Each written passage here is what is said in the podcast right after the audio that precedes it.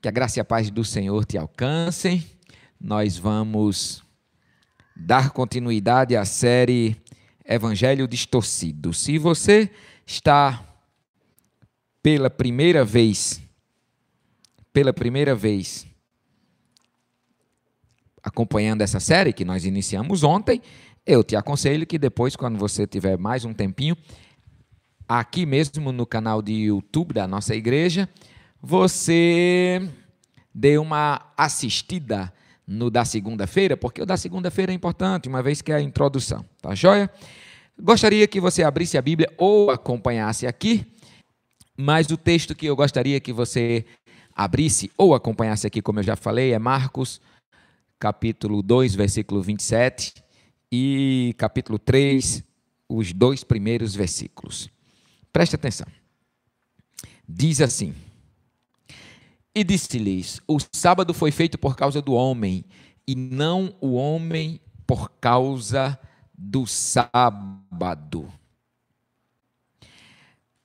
Que profundidade há neste simples versículo, a ponto de nós o utilizarmos como primeira chave de leitura, primeira, primeira lupa, primeira bússola, primeira lanterna primeiro farol para que a gente possa entender o conceito de evangelho do reino de Deus. Foi isso que eu prometi a vocês ontem e hoje nós vamos dar uma passeada no Antigo Testamento na busca de até sexta-feira entendermos com o máximo de nitidez possível o que é esse evangelho do reino de Deus, especificamente o que é o reino de Deus, qual é a proposta do reino de Deus. E aí nós vamos começar a partir do estudo do Antigo Testamento do conceito de sábado, do conceito de sábado. E aí, em todo tempo, você talvez,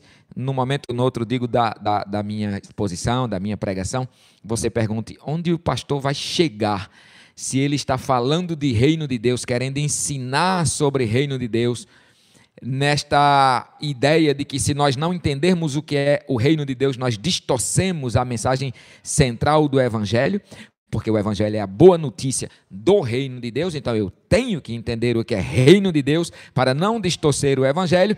Aí sua pergunta é: e o que danado ele está indo ver no conceito de sábado? Sábado.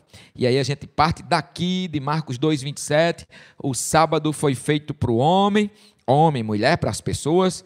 O sábado, e você vai entender depois que para bicho, para tudo, o sábado foi feito hum, não vou dar spoiler não, não vou adiantar não. O sábado foi feito para o homem e não o homem para o sábado. E aí vem os dois primeiros versículos do capítulo seguinte. Esse versículo 27, ele é quase o último do capítulo 2. Só tem o 28 que é pequenininho. De sorte que o filho do homem é senhor também do sábado. É isso que Jesus diz. E ele começa de novo, ou outra vez entrou na sinagoga e estava ali um homem que tinha uma das mãos mirradas. Uma que tinha uma das mãos mirrada, é isso.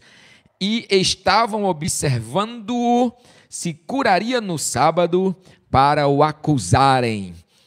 Eu quero que você preste muita atenção que sábado não é um detalhe, esse o conceito de sábado não é um detalhe simples no Novo Testamento, nem muito menos no Antigo, e você vai entender a correlação desse conceito para o reino de Deus. Próximo texto que a Ivaneide vai passar aí é o texto de João. É um outro texto muito interessante, João capítulo 5, versículo 16.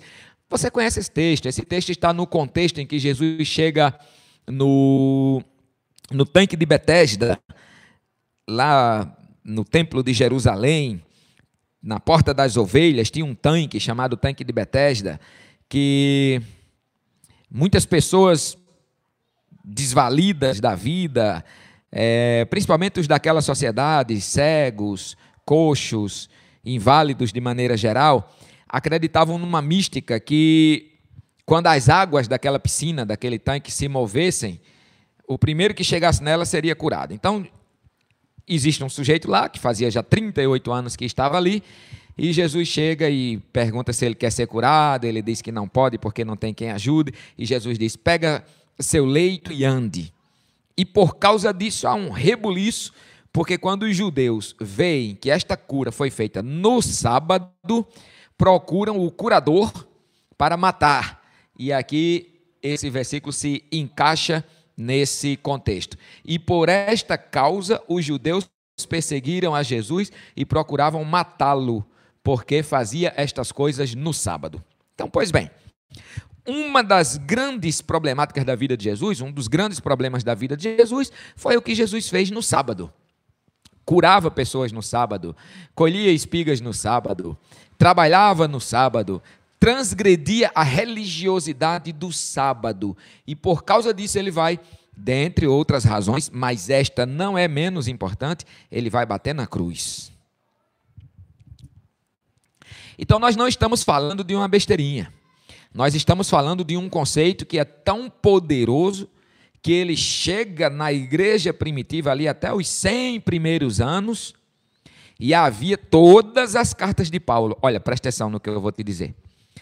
Todas as cartas de Paulo, todo, escute, todas as cartas de Paulo, Paulo escreve sobre alguns pequenos problemas, mas sempre em todas as cartas o sábado é um problema. E Paulo vai escrever porque os cristãos judeus queriam, porque queriam, judaizar o movimento de Jesus, principalmente com a guarda do sábado, as festas e por aí vai. Então nós não estamos falando de uma bobagemzinha qualquer e para entender o conceito de reino de Deus, construído desde o Antigo Testamento até o Novo e as igrejas primitivas, que é nisso que nós vamos passear nesta série de pregações até sexta-feira, eu quero que você comece entendendo o conceito de sábado, para só depois você entender o conceito de shalom, para só depois você entender o conceito de ano aceitável do Senhor, para só depois você entender o que é que a Bíblia está definindo que é reino de Deus para que a gente possa alinhar o nosso evangelho com ele. Então é uma pregação que vai até sexta. Não se canse. Abra agora a Bíblia em Deuteronômio capítulo 5. E está aqui também, do versículo 12 ao versículo 15. Deuteronômio 5, do 12 ao 15 o texto está falando exatamente do nascedouro, do nascimento do conceito sabático, do conceito de sábado. Sábado, eu falei sabático? Sábado é uma palavra hebraica, shabat, shabat, que significa descanso, descansar. Ok? Deuteronômio 5,12. Está aqui. Guarda o dia de sábado para o santificar. Santificar é separar. Então, a gente pode já traduzir do hebraico para o português dizendo assim: guarda o dia do descanso para o separar. Como te ordenou o Senhor teu Deus, seis dias trabalharás e farás todo o teu trabalho. Mas, Erivaneide vai passar. Mas o sétimo dia é o sábado do Senhor, o descanso do Senhor teu Deus. Não farás nenhum trabalho nele.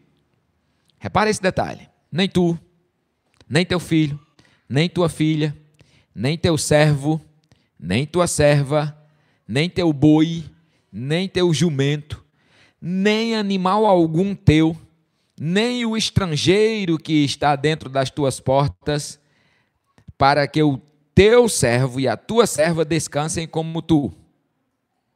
Porque te lembrarás que foste servo na terra do Egito, e que o Senhor teu Deus te tirou dali com mão forte e braço estendido. Por isso o Senhor teu Deus te ordenou que guardasses o dia do sábado. Para que é que Deus ordenou a guarda do sábado? Erivaneide vai passar e você vai ver aqui em destaque. Destaquei para facilitar, mas depois você leia isso mil vezes na sua casa. Deuteronômio 5, de 12 a 15 mil vezes. Não, lá em cima, lá em cima, na segunda linha. Não farás nenhum trabalho, nem tu, nem teu filho, nem tua filha, nem teu servo, nem teu boi, nem teu jumento, nem animal, nem estrangeiro, ninguém. Para tudo. Para quê? Para que guarda o dia de sábado? Mas o dia de sábado é dia do Senhor. Não farás nada nele. Zera o sábado. Para quê? Para quê? Para que zerar? para se instituir mais um rito religioso na vida mística do povo? Não. O propósito do sábado é para que o teu servo e a tua serva descansem como tu. Este texto, esses dez mandamentos, são escritos para homens, homens adultos, chefes de família. Pode olhar a linguagem, é, é o texto que foi escrito assim. Preste atenção para que teu servo e a tua serva descansem como você, homem, mulher, você que está em casa me ouvindo. O sábado foi instituído por Deus para que a justiça, a palavra porque ela é chave na Bíblia, há mais de 5 mil, 5 mil referências em, sobre justiça e seus correlatos. Para que você vai guardar o sábado? Para que ninguém vai fazer nenhum trabalho? Para que tudo isso vai acontecer? Para que teu servo e tua serva descansem como tu. Se você tirar o teólogo daqui e pegar um garoto de 17 anos que está fazendo Enem, na prova de português, interpretação do texto, e coloca esse texto para ele, ele ateu, nunca abriu a Bíblia, e você botar esse texto do versículo 12 ao 15 e disser na pergunta para que é que é estabelecido o sábado, esse menino que não nunca entrou numa igreja, que nunca abriu a Bíblia, que não sabe quem é Jesus, que não sabe o que é evangélico, que não sabe o que é catolicismo, que não souber o que é nada, ele não vai errar essa resposta. Quem erra essa resposta é você e eu, porque nós estamos com nossas mentes entorpecidas por uma religiosidade que já definiu o que é certo e o que é errado em nossas cabeças. Mas o texto é claro. O sábado deve ser guardado, para que o teu servo e a tua serva descansem como tu. Justiça, justiça para todo mundo. Porque te lembrarás que foste servo na terra do Egito e que o Senhor teu Deus te tirou dali com mão forte e braço estendido. Por isso, por isso, o Senhor teu Deus te ordenou que guardasses o dia de sábado, porque você um dia foi servo, você um dia trabalhou, você você que eu digo, este sujeito que está lendo aqui, você sabe que a injustiça agrava, danifica, deturpa o coração santo de Deus. Está aqui a grande finalidade do sábado. Eu queria muito que os adventistas fizessem uma releitura do sábado. Eles que têm grande zelo pelo sábado grande zelo pelo sábado, se conseguissem fazer uma releitura do sábado, meu Deus, eles dariam para nós um grande ganho, dariam para a igreja evangélica um grande avanço. Então, a primeira coisa que eu quero que você vá entendendo na formação do conceito de reino de Deus, já começa no começo, já começa no princípio, na, na lei no, no, no núcleo da lei. Você repare que a lei é grande. Se você abrir números, Deuteronômio, Êxodo, Êxodo, Êxodo 20, digo, isso, Êxodo 20, 20, 20, você vai ver os 10 mandamentos. Êxodo 23, 12 é outra, outro texto muito interessante, diz diz: Seis dias farás a tua obra, mas ao sétimo dia descansarás, para que descanse o teu boi e o teu jumento, e para que tome alimento o filho da tua serva e o forasteiro. Não há outra finalidade para Deus ter pedido que o povo se lembrasse deste tempo de descanso, senão o conceito da produção da justiça. Justiça que é amplificada ampliada no conceito de sábado. Agora não está aí, mas você pode ir para Levítico. Levítico. Levítico é logo o, o próximo. O próximo. Nós estávamos em Deuteronômio, né? É, não, estávamos em Êxodo agora. Levítico é o próximo. Levítico é o próximo. 25. No capítulo 25 de Levítico, esse conceito de sábado é ampliado. Preste atenção, fique comigo, não saia daqui não. Tá certo? Não, não, não deixa sua. Nós estamos estudando. E pensar dói. Em nome de Jesus. Chega de um evangelho barato que você não precisa pensar. Você precisa parar com isso na sua vida. Você tem que entender as escrituras. E entender as escrituras é se aprofundar nela, nelas, e é isso que nós estamos fazendo hoje. O conceito de sábado se amplifica no Levítico. ele não tem a ver com um dia da semana, mas ele tem a ver com um ano em cada sete, e ele tem a ver com um ano a cada sete vezes sete anos, ou seja, um ano a cada cinquenta. E aí, nesse conceito de sábado, a gente encontra outro conceito, que é o ano sabático. Então, neste que nós lemos agora, de Deuteronômio, de Êxodo, é o dia do sábado. Mas agora em Levítico a gente vai ampliar o conceito de sábado e vai entender o conceito de ano sabático. O ano sabático era para trazer justiça para a terra. Levítico 25 diz aqui no versículo 2: A terra guardará um sábado ao Senhor. Versículo 6 de Levítico 25. Depois você volta e lê na sua Bíblia. Mas os frutos da terra em descanso vos serão por alimento a ti, ao teu servo, à tua serva, ao jornaleiro, ou seja, a pessoa que é diarista, ao estrangeiro que peregrina contigo, ao teu gado, aos teus animais, entra tudo. Todo o teu produto será por mantimento.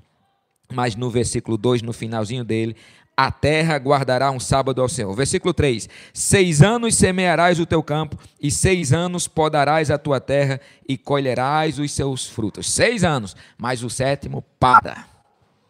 Então, este conceito de sábado agora, saindo do dia e sendo ampliado para o ano sabático, que é um a cada sete, é o sétimo, é o décimo quarto, é o vigésimo primeiro, é o vigésimo oitavo, é o trigésimo quinto, quadragésimo segundo e quadragésimo nono. Guarda esse quadragésimo nono, que vai vir aí um outro conceito sabático mais ampliado no ano 49 e 50.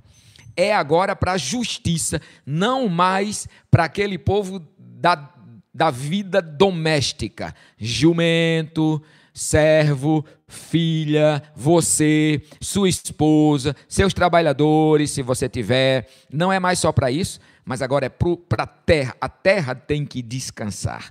A terra. Sexta-feira você vai entender por que, que o reino de Deus compreende tanta coisa. Tá bom?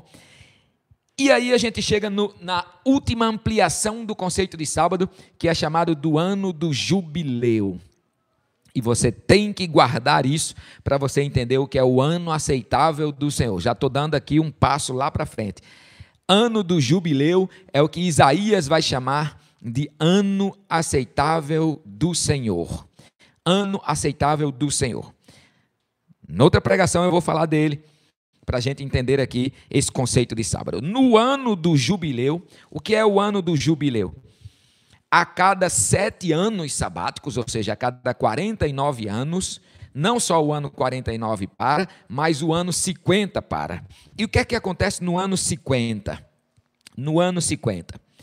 Repara o versículo 10 de Levítico 25. Santificareis o ano é, quinquagésimo e proclamareis liberdade na terra a todos os seus moradores Ano de jubileu vos será, e tornareis cada um as suas posses, e cada um a sua família. Vê o versículo 13.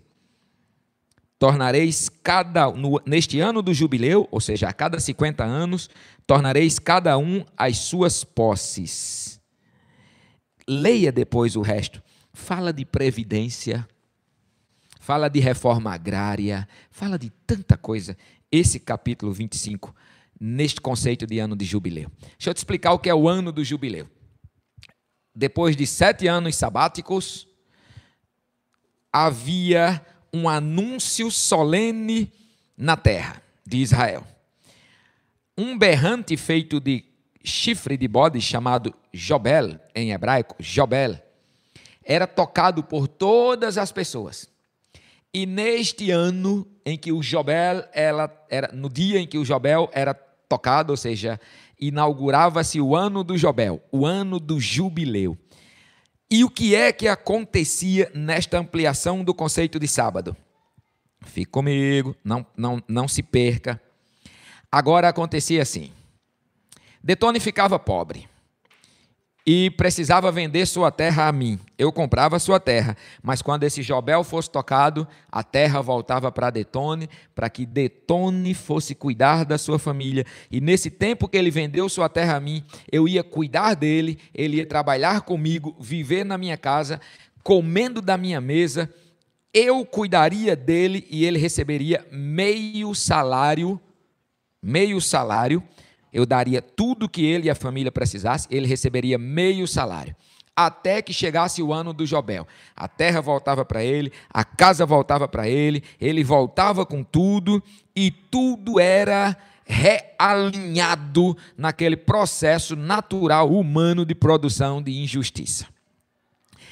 Com esses três conceitos de sábado, nós chegamos ao conceito geral de sábado que está intimamente ligado ao conceito de reino de Deus. Intimamente ligado. No dia do sábado, no ano sabático e no ano do jubileu. As coisas eram arrumadas na minha casa, as coisas eram arrumadas na terra e as coisas eram arrumadas nas relações sociais. Você sabe que conceito é esse na cabeça de um judeu na cabeça de Deus e no Antigo Testamento é o conceito de shalom. Shalom. É muito bonito isso. Shalom nós traduzimos por paz, mas shalom é a Shalom é o conceito de paz. Paz. A gente traduz shalom por paz. Inclusive eu vejo alguns brasileiros olhando para os outros, né, e dizendo Shalom, aí o outro, Shalom. Alguns dizem a paz do Senhor, a paz do Senhor, mas temos mais, assim, eu, eu sou uns que dizem assim, eu sou mais inteligente na Bíblia, aí eu dou logo Shalom. Shalom. O que é a Shalom de Deus? O que é a paz de Deus? E aí nós estamos chegando bem pertinho do conceito de reino de Deus. A Shalom é a. Preste atenção nisso Aqui é o núcleo da palavra da pregação de hoje. Se você entender isso, à luz desses três conceitos, desse conceito grande de sábado, você vai entender reino de Deus agora, agora. E nunca mais você vai esquecer. Lógico que hoje é terça, né? Quarta, quinta e sexta a gente vai trabalhar mais profundamente ainda isso. Aqui eu vou parar na Shalom hoje e amanhã eu entro no ano aceitável do Senhor para a gente pular de Isaías para Jesus. Joia? A Shalom Negrito itálico sublinhado agora. A shalom é a paz que é produzida pela harmonia em todas as instâncias da vida. Joia? A shalom não é uma paz que o dinheiro compra, a shalom não é uma paz que o lazer me dá, que o aniversário me dá, que a viagem de férias me dá, a viagem para a Europa me dá, o super hotel me dá, o resort me dá. A é a harmonia em todas as esferas da vida.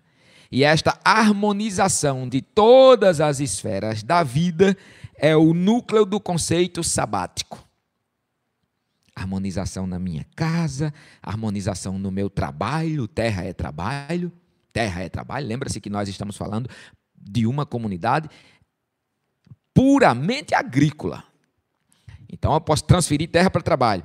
Harmonização no meu trabalho, é paz, X horas por dia, tantos dias por semana, décimo terceiro, férias, salário justo, chefe que respeita, líder que lidera, funcionário que faz a sua parte, é, dono que não morre podre de rico em lucro, mas é justo na repartição das coisas, é, no trabalho, em casa, é meu filho, minha filha, minha esposa, meu marido, minha avó, meu pai, meu avô, meus primos, a minha casa vivendo sob respeito, harmonia, descanso, onde nenhuma, nenhum, nenhum, nenhum suplanta o outro, onde não há o de carga que faz tudo e o super macho que não faz nada, ou a super mulher que não faz nada,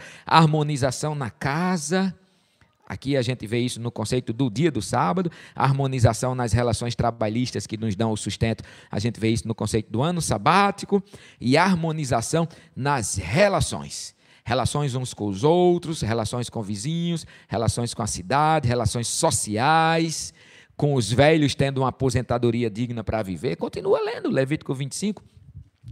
a harmonização em todas as coisas que estavam submetidas aos conceitos de sábado, ao conceito do Shabat, do descanso do Senhor, gera a Shalom.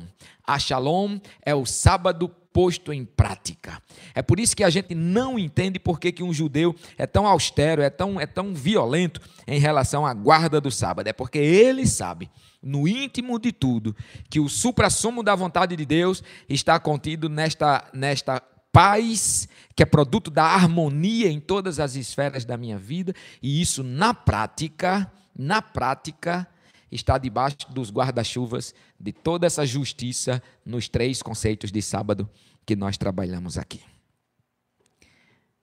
Eu já posso até conceituar reino de Deus. Reino de Deus é a harmonia em todas as esferas da vida. Lá na frente. Eu vou falar bem direitinho disso. Por hoje, a gente fica por aqui. Dia de sábado, ano sabático, dia de jubileu, a shalom de Deus, a paz, que é a harmonia de todas as esferas da vida. E sabe qual é a minha oração, meu irmão? É que o reino de Deus, minha irmã, chegue no seu coração, chegue na sua vida e que não haja desarmonia nas esferas da sua vida. Preste atenção, antes de encerrar, eu quero fazer só uma aplicação a gente tem uma mania religiosa errada de fragmentar a nossa vida.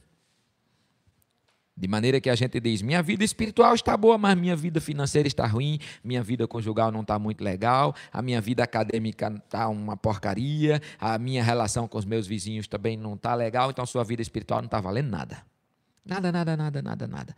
Porque espiritualidade do reino de Deus é uma vida em harmonia em todas as esferas, do privado ao social, do privado ao comunitário. Então, que sua vida seja plena da presença do reino de Deus, plena da shalom se você quer experimentar a shalom de Deus, o reino de Deus na sua vida, seja você um promotor de justiça e faça de tudo para que a paz do Senhor reine na sua vida. Não é à toa que Paulo, todas as vezes que começava uma carta, começava com Caris, Caí, Eirene, graça e paz, graça e paz, graça e shalom, graça e shalom. Graça e paz para a sua vida que Deus te abençoe ricamente. Pai, nos ajuda a entender a Sua palavra. Temos pouco tempo para essa exposição, mas que Seu Espírito decodifique nos nossos corações o que o Senhor quer que nós aprendamos. De tudo, nos faz entender que a paz do Senhor é a Sua plena vontade para as nossas vidas e essa paz, que a gente pode chamar aqui de shalom, ou de reino de Deus, é formada a partir do momento em que nossas vidas estão em plena harmonia com a Sua vontade, em todas as esferas. Eu sei que os meus irmãos e irmãs, muitos deles, estão com as vidas desajustadas. São poderosos numa coisa meninos noutras que haja equilíbrio, harmonia, para que a shalom do Senhor, a paz do Senhor, seja produzida em nossas vidas. É nossa oração, em nome de Jesus. Amém e amém.